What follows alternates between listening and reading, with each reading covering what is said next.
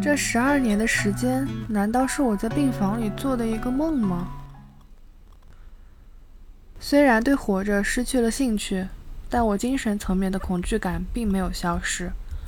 尽管离那场车祸已过去了十二年，但我对精神上的恐惧依然束手无策。我到现在还会时不时的突然想起当时的画面，过度的惊恐依然会令我毛骨悚然。这种恐惧会在我夜晚入睡的时候向我袭来。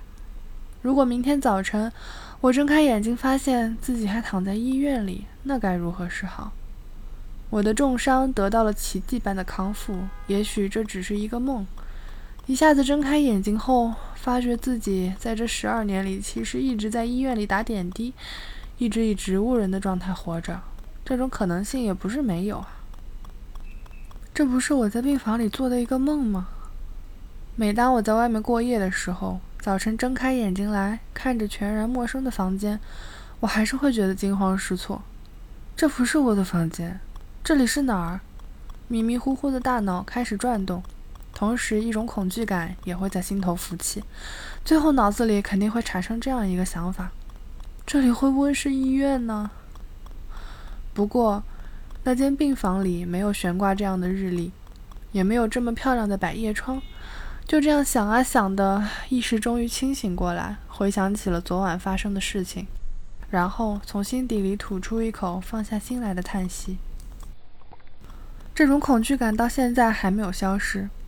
喝醉了酒，意识逐渐模糊的时候，这种没来由的想象就会袭来。我感觉，这个跟我对那天晚上跨上摩托车后的事丧失记忆有关系。就像镜头过度跳跃的电影，完全看不出来龙去脉。睁开眼睛后，发现自己被绑在病床上，这样的经历给我造成了精神创伤。虽然不想说心灵遭到了创伤这样做作的话，但我觉得这种创伤可能到死都不会离我而去了。我不记得车祸的任何具体情况，但有时我的脑海里会浮现一些摇摇晃晃的奇怪景象，就像电影里的闪回镜头。比方说，当我乘在车上的时候，我会不由自主地脱口而出：“小心，左边有车子来了。”司机会不可思议地回答说：“哎，什么也没有吗？”然后我会说：“哦，是吗？不过刚才你没看见吗？人家是专职司机，我其实根本没必要管他怎样开车，可我就是没法放心地坐在车子里。更奇怪的是，我对前方的车辆毫不在意。”只在意旁边的车子，我会一直盯着旁边看，我会嚷嚷着：“哦，旁边有行人，旁边有自行车过来了什么的。”司机每次都会说：“我知道的。”而我则会不好意思地嘟哝一句：“哦，是吗？你知道啊？”我知道自己这样说，司机肯定会嫌我啰嗦，可我就是定不下心来，我拿自己毫无办法。从这个角度说，我大概依然怕死吧。我觉得自己害怕的不是死亡本身，而是死前会感受到的痛苦和疼痛。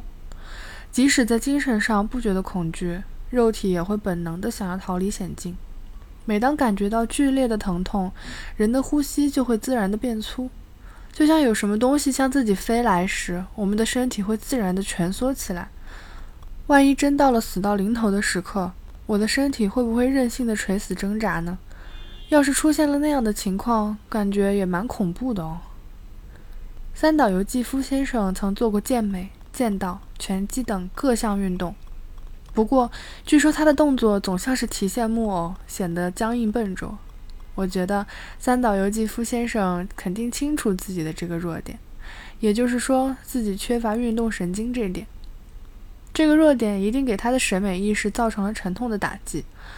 用与头脑思考相比，他更尊崇用身体行动，所以我想这项弱点应该会使他产生自卑感吧。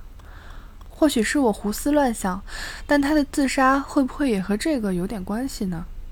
当然了，他的政治主张是另一回事，就是说他的自杀说不定也含有精神报复肉体的意思。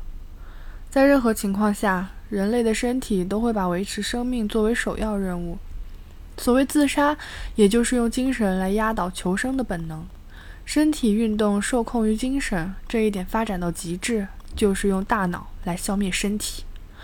三岛先生的自杀应该就是这么回事儿，精神压倒了求生的本能，使身体接受了“去死吧”这一终极命令。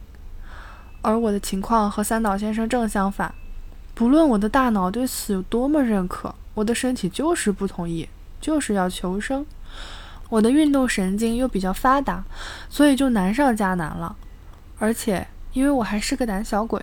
每到关键时刻，脑子里就会一片空白，就会干出离谱的事。想想到了临终的时刻，如果我还是这副德行的话，那就有点麻烦了。如果临终的时候感觉不到丝毫的疼痛与痛苦，就这么爽爽气气的走掉了，那该多好啊！但我不知道到时候能不能这样。如果我坐的飞机遭到了劫持，如果劫机犯用手枪顶住我的脑门，我肯定会不顾三七二十一的迎上去。凭着条件反射的本能反应，伸手就去抓枪，那有多恐怖啊！我可不想在死的时候这么慌里慌张地做蠢事。如果是猝死，就没时间去感觉痛苦或恐怖什么的了。我们的手在碰到烫的东西时会马上缩回来，但即使这样，手也可能已经被烫伤。那是因为把这种刺激传递到神经的速度较慢。我听说，皮肤感受到的热量传到神经。最后传到大脑的速度顶多只有音速的三分之一。如果是光速的话，那我们的手应该会在烫伤之前就缩回来了。不过，无论一个人的运动神经有多么发达，这种传递速度都有极限值。如此说来，如果是猝死的话，那么在我们的大脑感受到什么之前，我们的身体就已经咯噔一记翘掉了，肯定不会有任何感觉。乘飞机的时候，我也在想。如果死是这样的话，那就没什么好害怕了。我总是思考这种问题，表明我对死相当在意。我在拍摄电影《双面北野武》时也想到，这个电影名字也可以读作《北野武之死》。如果这部电影成为我的遗作，那就漂亮了。这是不是就是我的命呀？